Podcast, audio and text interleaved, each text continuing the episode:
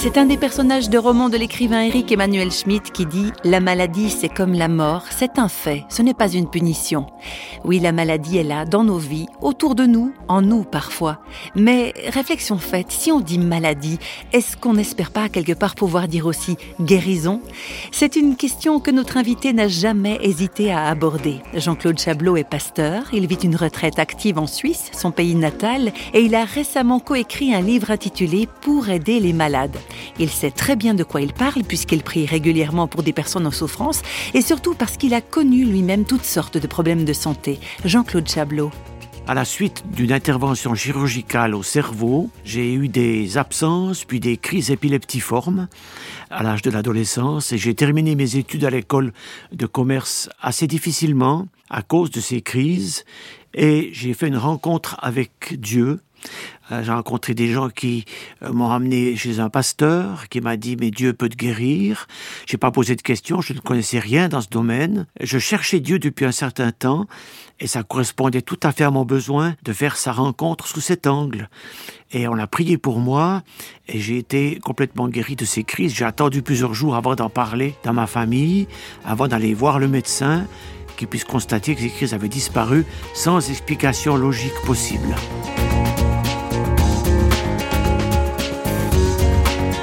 Il s'est passé ensuite de nombreuses années pour Jean-Claude Chablot et des expériences de vie qui l'ont amené à porter un certain regard sur la maladie. On regarde la maladie et la souffrance et l'épreuve d'une manière générale assez négativement. On se dit c'est pas bon. Il faut sortir de ça absolument le plus vite possible. Et moi, je voulais prendre du recul avec cette question et me dire, c'est un laps de temps pendant lequel la maladie est là, et puis elle nous apporte quelque chose quand même de bon. Je dis pas qu'elle est bonne en elle-même, mais elle nous apporte quelque chose de bon.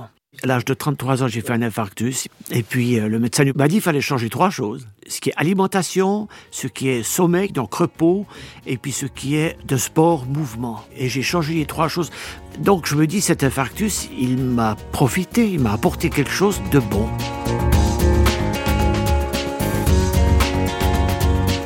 Que ce soit pour les autres ou pour lui-même, Jean-Claude Chablot n'a jamais cessé de prier pour les malades, qu'il en constate ou non les résultats.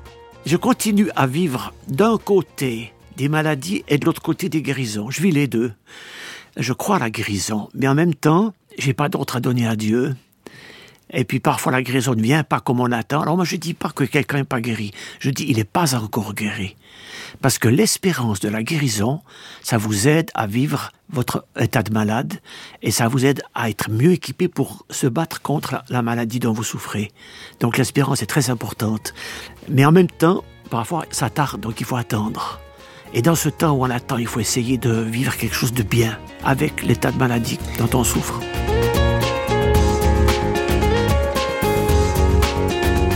Jésus n'a pas dit que cela, guérir les malades. Il a dit, allez vers eux, visitez-les, portez-leur aide, secours. Donc c'est bien plus vaste. Je me suis rendu compte que ce qui compte, c'est de, de soigner dans ce qu'on vit la relation avec Dieu et la relation avec les gens. Soigner nos relations, voilà un mot de la fin qui résonne tant pour les malades que pour les bien portants.